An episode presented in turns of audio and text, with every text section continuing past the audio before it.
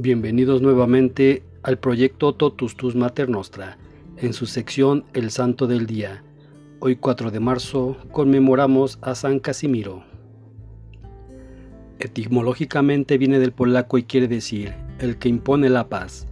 Hijo del rey de Polonia, nació en el año 1458. Cultivó de manera eminente las virtudes cristianas y sobre todo la castidad y la caridad con los pobres gran defensor de la fe, tuvo particular devoción a la Eucaristía y a la Virgen María. Murió de tuberculosis en el año 1484, en Grodno, antigua Polonia, y está enterrado en Vilna, Lituania. Casimiro tuvo además dos grandes maestros, el padre Juan, polaco con gran fama de santidad y sabiduría. Escribió, Casimiro es un joven excepcional en cuanto a virtud y el profesor Calímaco, gran sabio que había sido secretario del Papa Pío II, decía, Casimiro es un adolescente santo. Según los biógrafos de Casimiro, su más grande anhelo y su más fuerte deseo era siempre agradar a Dios. Por eso trataba de dominar su cuerpo, antes de que las pasiones sensuales mancharan su alma. A pesar de ser hijo del rey, vestía sencillamente, se mortificaba en el comer, en el beber, en el mirar y en el dormir. Muchas veces dormía sobre el suelo y se esforzaba por no tomar licor. Si tomamos en cuenta que vivía en un palacio donde el ambiente invitaba a la vida fácil, podemos entender la virtud de este joven santo. El centro de su devoción era la pasión y muerte de Jesucristo, la cual meditaba a profundidad paso a paso.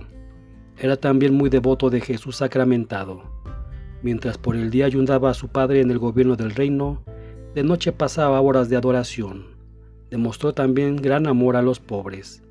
La gente se admiraba de que siendo hijo de un rey, nunca ni en sus palabras ni en su trato se mostraba orgulloso o despreciador con ninguno, ni siquiera con los más miserables y antipáticos. Según el biógrafo enviado por el Papa León X, la caridad de Casimiro era casi increíble un verdadero don del Espíritu Santo.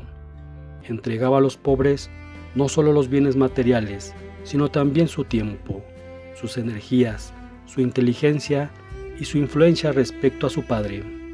Prefería siempre a los más afligidos, a los más pobres, a los extranjeros que no tenían a nadie que los socorriera, y a los enfermos.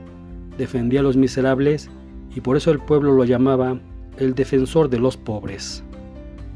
Su padre quiso casarlo con la hijo del emperador Federico, pero Casimiro dijo que le había prometido a la Virgen Santísima conservarse en perpetua castidad. Los secretarios y otras personas que vivieron con Casimiro confirman que lo más probable es que este santo joven no cometió ni un solo pecado grave en toda su vida. Casimiro llegó como San Luis Gonzaga, San Gabriel de la Dolorosa, San Estanislao de Cosca, San Juan Berchamps y Santa Teresita de Jesús a una gran santidad en muy pocos años. Se enfermó de tuberculosis y el 4 de marzo de 1484, a la edad de 26 años, murió santamente dejando en todo lo más edificante recuerdo de bondad y de pureza.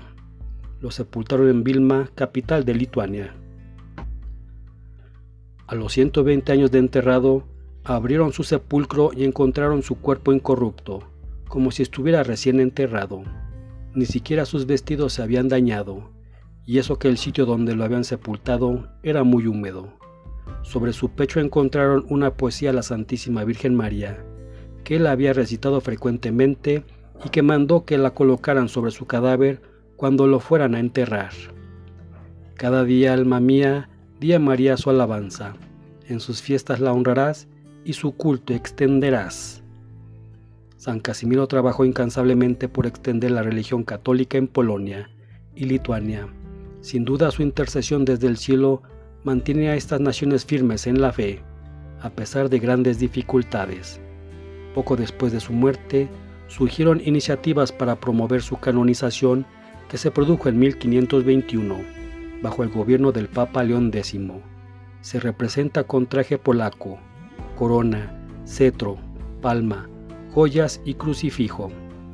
El cuadro anterior en la Catedral de Vilna le muestra con dos manos derechas, Una leyenda dice que un pintor la pintó una nueva mano y pintó afuera la vieja mano, pero milagrosamente la vieja reapareció.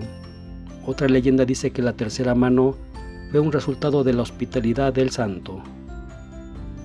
Este día también conmemoramos a San Apiano, San Bacino, San Juan Antonio Farina, San Pedro de Cava, Beato Alejandro Blake, Beato Cristóbal Bales, Beato Nicolás Horner, Beata Plácida Biel, Beato Humberto, Beato Soltán Lajos, Beato Mesislao Botatiesquit, Ladislao Makoviak y Stanislao Pirtek.